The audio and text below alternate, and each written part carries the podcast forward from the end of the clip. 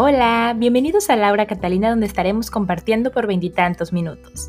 La idea es darnos cuenta de cómo las películas y series impactan nuestras historias personales y de qué manera esto nos inspira en la vida diaria. Es un espacio de frescura, de sinceridad, pero sobre todo es un espacio diseñado para nosotros. Así que pónganse cómodos y espero lo disfruten tanto como yo.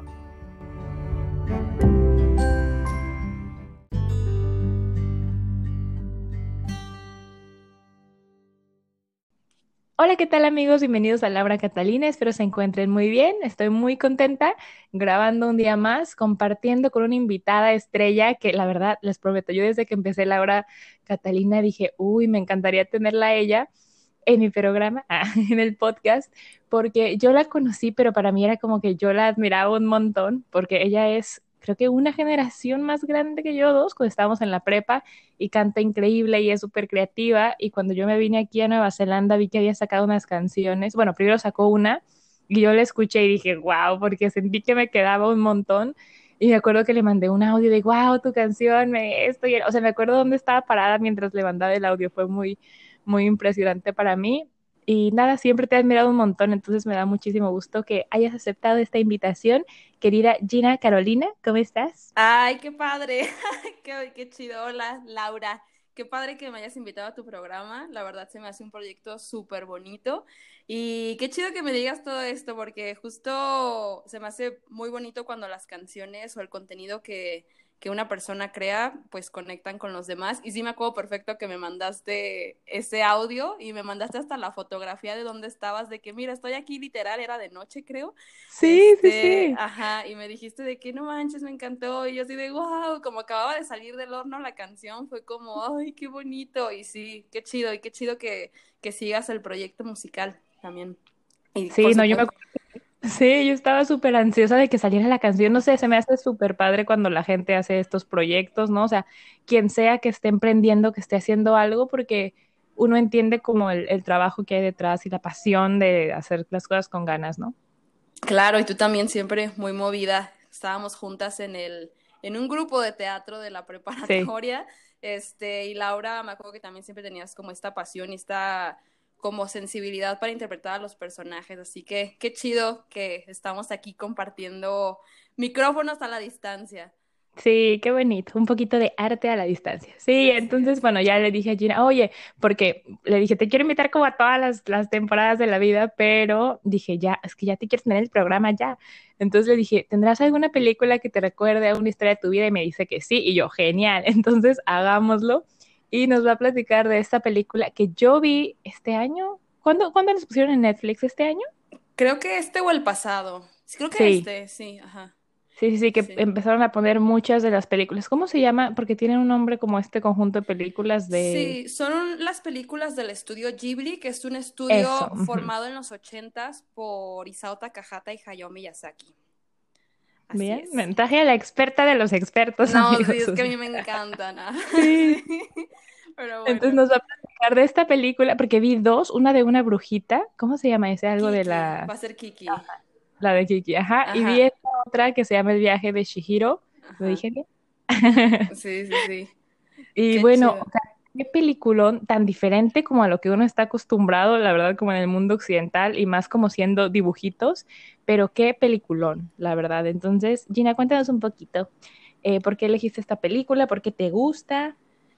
Este, bueno, básicamente esta película es muy, muy, muy, muy importante en, en mi vida. Creo que, o sea, yo desde chiquita he sido muy fan de la animación japonesa. Yo crecí llena de estos contenidos. De hecho, una de las primeras caricaturas que yo vi en mi infancia es la primera caricatura que dirigió Hayao Miyazaki, que es Future Boy Conan. Eh, y, y, como que siempre me gusta, me gustaban mucho, este, cuando cuando, o sea, cuando estaba chiquita, cuando era niña, cuando era adolescente, estaba muy clavada, o sea, literalmente me ponía a investigar como quién dirigía las cosas, quién doblaba a los personajes, es en el caso de las que eran traducidas al español, eh, y pues me gustaba muchísimo siempre como la cultura japonesa, todo lo que había detrás, Y pues en el caso del viaje de Chihiro, la elegí en esta ocasión porque me dijiste que, que, querías invitarme a un programa de música, pero también querías invitarme a la sección de películas. Entonces te dije, ¿por qué no combinamos? Este, eh, y pues una de mis canciones, que es una canción que adoro, que se llama Huye Niña, está inspirada en el viaje de Chihiro. Entonces. Sabía que era eso. ah, no te había dicho. Ajá, entonces, este, entonces dije, bueno, pues voy a hablar de esta película que, que me encanta y, y pues ya vamos matando dos pájaros de un tiro. Claro, para que todos vayan a escuchar la canción. Sí, sí, sí. Pues dije, no, definitivamente tiene que ser esa. sí. Muy bien. Entonces ahorita Gina nos va a leer un poquito de la sinopsis de la película y de su escena que le recuerda o que le inspiró para escribir la canción. Entonces, te escuchamos Gina y volvemos con ustedes chiquillos en un momento. El viaje de Chihiro es una película del 2001 del director Hayao Miyazaki, que estrenó en México en el año 2003. La película comienza con una familia conformada por la pequeña Chihiro de 10 años, su papá y su mamá, que van en su coche de camino a una mudanza, pues están cambiando de casa. En el trayecto se encuentran con un túnel que de alguna manera los seduce para entrar en su interior. Cuando entran, son transportados a una especie de feria antigua, lo que en México sería como una kermés, llena de platillos al aire libre, pero completamente vacía, sin gente. Desde el inicio, Chihiro no quiere estar ahí, les pide a sus papás regresar al auto, pero ellos la ignoran por completo y como hechizados, como poseídos, se ponen a comer todas las delicias que se postran ante ellos. Por más que Chihiro les ruega irse de allí con frases como no es nuestro, se van a enojar, el papá hace énfasis en que no tema, porque cuenta con dinero, incluso con tarjetas de crédito para pagar lo que se están comiendo. Al no ser escuchada, Chihiro se pone a recorrer el lugar. Es ahí que conoce a un chico llamado Haku, que le ordena que se vayan de ahí, cuando comienza a caer la noche, un montón de espíritus empiezan a aparecer y a habitar los puestos de comida que supuestamente estaban vacíos. Chihiro corre asustada en búsqueda de sus padres, pero cuando llega al lugar en que los dejó, es muy tarde. Han sido transformados en cerdos. Esta película, en resumen, narra la historia de cómo esta pequeña niña débil de solo 10 años encuentra el valor para trabajar arduamente en una casa de baños, sobrevivir, salvar a sus padres y volver a la vida que tenían fuera del mundo mágico. Hay mucho que decir sobre esta película. Tiene elementos del sintoísmo, que es la religión que nace en Japón, tiene inspiración en mitología japonesa, como la leyenda de Yamauba, y alrededor de la película hay teorías muchísimas de que es una metáfora sobre la explotación sexual infantil. Sin embargo, hoy me voy a centrar en una escena que guarda una de las temáticas que más me gustan de la película, que es la de cómo le roban a Chihiro su identidad.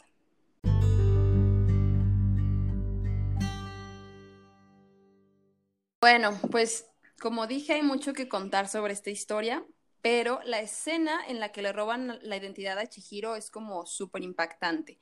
Yubaba, que es la mala de la historia, es una bruja que le quita a Chihiro su nombre. Es una escena súper impactante en la que hay muchos elementos que están muy bonitos, o sea, la habitación de Yubaba es muy emblemática porque está llena de dorados, de, ajá, ¿te acuerdas? De, y me acuerdo del bebé, lo del bebé es muy fuerte. Sí, de hecho, ese bebé es también como famoso en las leyendas japonesas, como lo que comentaba de Yamauba, de que lo adoptan, ¿no? Y bueno, hay como algo muy detrás de eso, pero no me voy a profundizar con esas cosas. Este, esta escena es como súper importante porque Chihiro, para sobrevivir, necesita un trabajo, ¿no? Le dicen que, que pida un trabajo, entonces ella como que es súper insistente con, con Yuaba porque ella sabe que al hacer esto posiblemente pueda saldar la deuda de, de los papás, ¿no? Que pues ahora comiéndose todo. Por ser unos cerdos y tragarse toda la comida ajena de los dioses, pues básicamente eso pasó, ¿no? Entonces aquí Chihiro firma un, un contrato voluntariamente y la cosa aquí es que a mí me gusta mucho esa escena porque las letras de su nombre son, o sea, la, la, la, mano de Yubaba la pone sobre el contrato y como que estas flotan y se vuelven como, como propiedad de, de Yubaba, ¿no? Y aquí lo interesante es que, bueno, en el japonés, la, o sea, el idioma japonés, así como en el chino, existen unos símbolos que, unos caracteres que digamos que resumen las palabras, ¿no? O sea, hay caracteres como para agua, para sol, para diferentes cosas. E incluso para actividades. Y en el caso de Chihiro, su palabra se forma por dos kanjis, o sea, esos caracteres se llaman kanjis. Entonces, y estos kanjis juntos significan miles de brasas, pero su significado en lo individual este, son diferentes. Haz de cuenta que uno de sus kanjis significa el, que viene de la parte como hiro, que creo que en kanji se pronuncia shin, pero en eso sí no estoy muy segura. Pero este kanji significa investigar, preguntar, buscar. Y el otro kanji, que es el kanji que se pronuncia sen, que ya es que después le pone sen, significa mil. Entonces, lo que hace Yubaba al, al quitarle uno de estos kanjis, es que pues le quita toda esta parte curiosa a Chihiro, o sea, su capacidad de, investigar, ¿no? Y entonces la convierte en un, en un simple número, en el número mil, que es Zen. Entonces por eso ahora pues se llama Zen y está marcada, no es nada más Zen, o sea, y es, y pues sí, o sea, básicamente le quitó, le quitó todo. Hay otra escena en un campo de flores Haku le da a Chihiro un, su ropa y, y, una tarjeta que tenía su nombre. Y, entonces Chihiro recuerda que pues ese era su nombre, ¿no? Y dice, ah, Chihiro, ese, ese es mi nombre, ¿no? O sea, no se acordaba y apenas había pasado nada de tiempo, ¿no? Entonces Haku le dice que, que nunca se olvide de su nombre, que lo mantenga en secreto o perderá todos sus recuerdos y de esta forma Yubaba la controla. Y... Claro, es cierto. Sí, sí, sí. Entonces, bueno, el tema de la memoria es una constante en Estudio Ghibli. A mí me encanta ese tema, el tema de, los recuerdos y de cómo la memoria es como, o sea, como que siento que los humanos somos historias, ¿no? Entonces como que el hecho de que nos quiten nuestras historias, nuestros recuerdos, pues nos vuelve pues nadie, ¿no? Y esto puede leerse como una gran metáfora de la sociedad en la que vivimos, ¿no? En donde firmamos contratos, trabajamos la mayor parte de nuestras vidas y nos olvidamos de eso que nos hacía ser nosotros, de los objetivos que teníamos. Y bueno, aquí lo interesante es que, pues Chihiro como nunca se olvida de su nombre ni de la razón por la que está trabajando, que es salvar a sus papás para poder regresar a su mundo, pues eso no solo la mantiene con vida y sobreviviendo, sino que pues se mantiene leal, auténtica a ella misma, porque pues si solo buscara sobrevivir sería como los demás, ¿no? Y se se calmaría con el oro que, que da el sin cara, por ejemplo, como los demás. Pero pues ella sabe quién es y su trabajo tiene un propósito superior al dinero, que es el de volver a casa. Claro, salvar a su familia nomás, ¿no?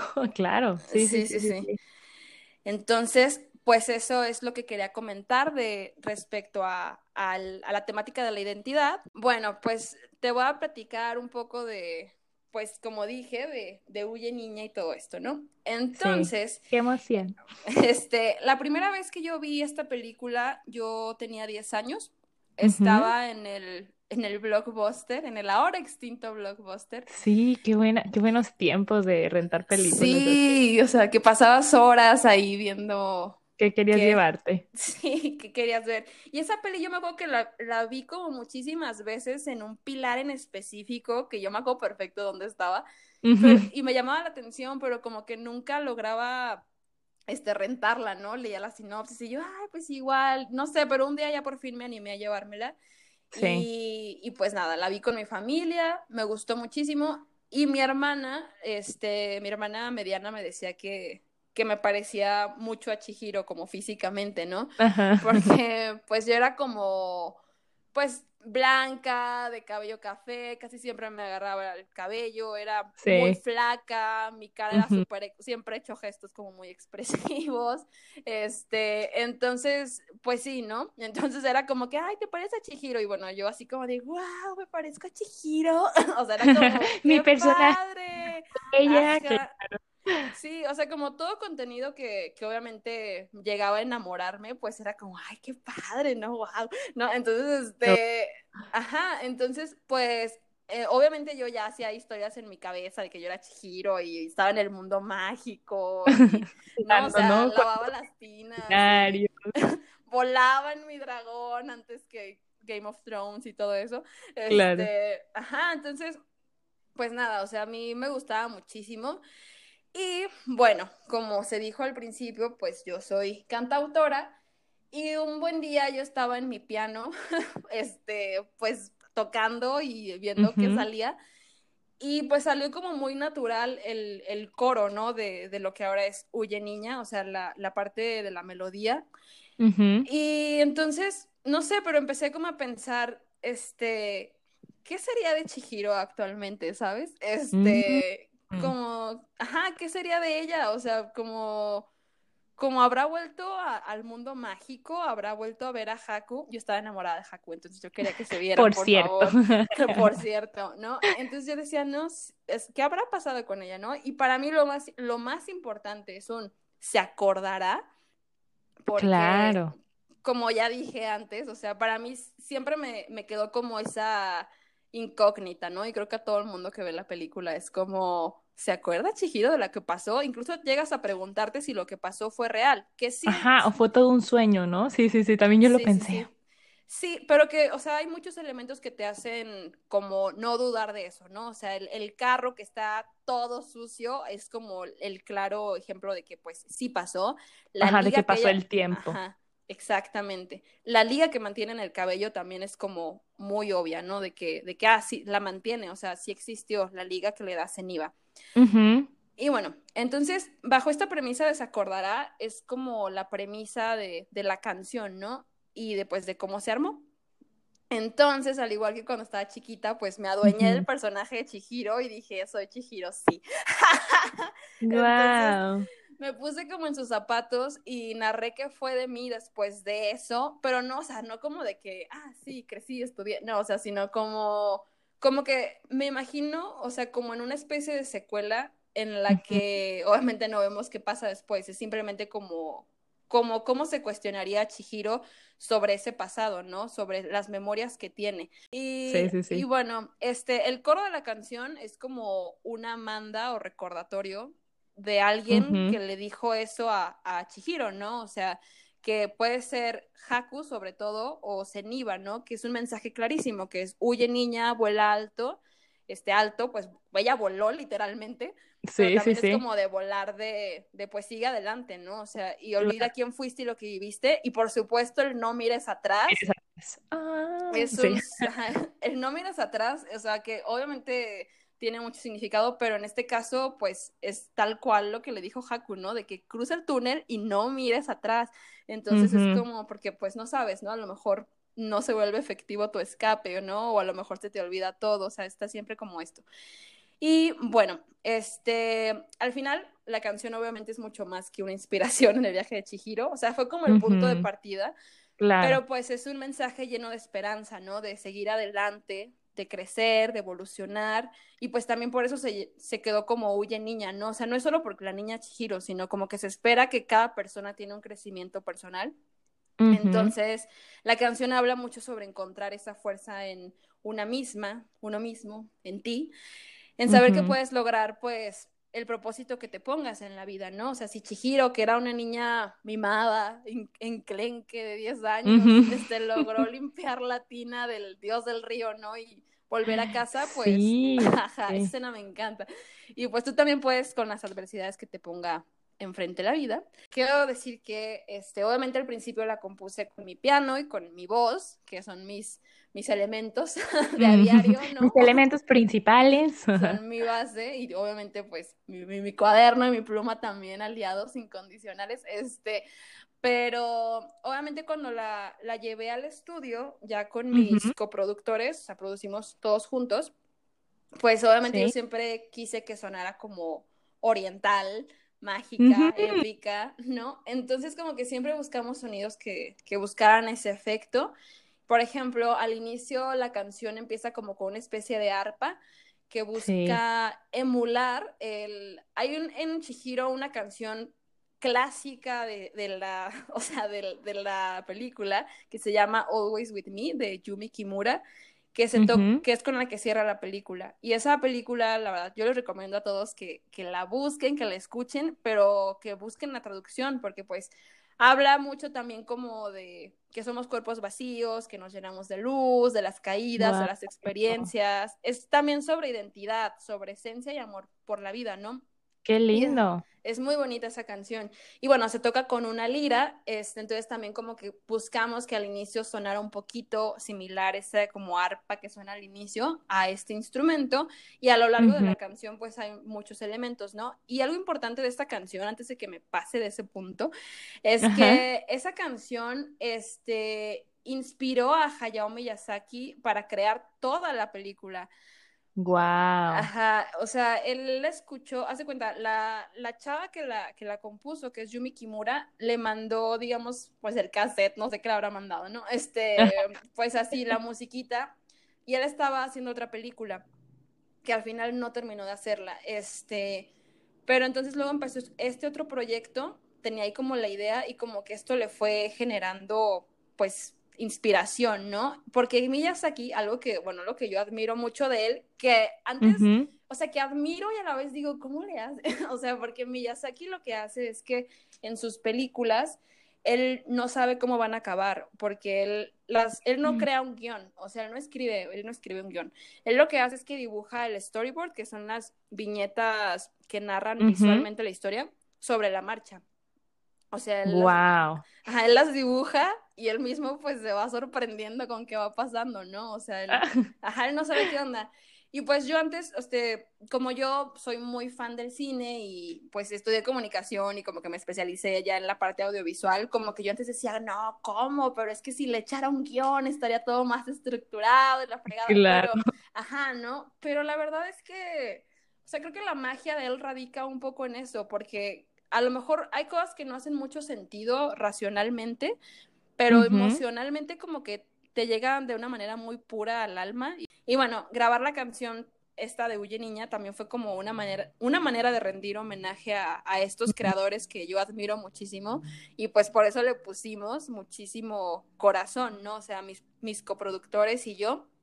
Y pues hasta nos pusimos muy como en personaje, ¿no? O sea, porque, este, o sea, hay unos coros que casi no, o sea, bueno, no se escuchan a menos que pongas mucha atención, pero los coros de, de, la, de la canción, que son muchas armonías que grabamos en el estudio, eh, pues somos nosotros, ¿no? Y todos nos metimos en nuestro papel, ¿no? Como de, ay, soy la que trabaja en los baños, o soy esta, ¿no? Y queremos que una parte fuera muy de, de, los dioses, ¿no? Entonces, por ejemplo, uno de mis coproductores, este, que, que canta, mm, es el que canta más grave, se llama Eli, este, yo le dije, tú eres el dios del río.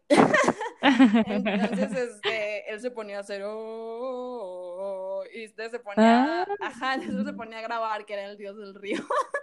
este, y pues, sí, sí, sí, y también nos poníamos, pues, o sea, como que hicimos muchas cosas como muy de, pues, de, de estar ahí todos juntitos, ¿no? De que usamos cucharas, usamos, aplaudíamos, marchamos, o sea, hicimos muchas cosas para esa canción.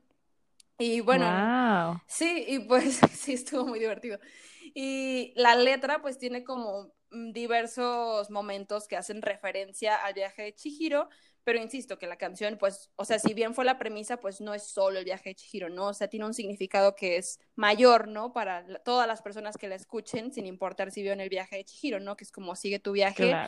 Pero pues sí tienen estas palabritas, ¿no? Pues viene, hablo del túnel, que nunca te lleva ahí, que es el túnel tal cual, que además a mí me gustan mucho el túnel que ellos usan y los puentes y diversos elementos que usan como elementos de transición, como de crecimiento, se me hacen bien padres. En, en la canción hablo también pues del de la duela mojada y que ve el oro caer, que pues es cuando las duelas de los baños, ¿no? Y el oro que, que tira el sin cara. Hablo de un campo floreado y pues claro, hablo de que cuando no tenía nombre, de que era alguien más y pues claro, que era esta persona sin identidad, que era Zen, ¿no? Que era un número. Bueno chicos, y como parte del escrito vamos a compartir un pedacito de la canción de Huye Niña para que la escuchen y se vayan terminando este podcast, escucharla en Spotify, en YouTube o en sus plataformas favoritas. Ahora volvemos.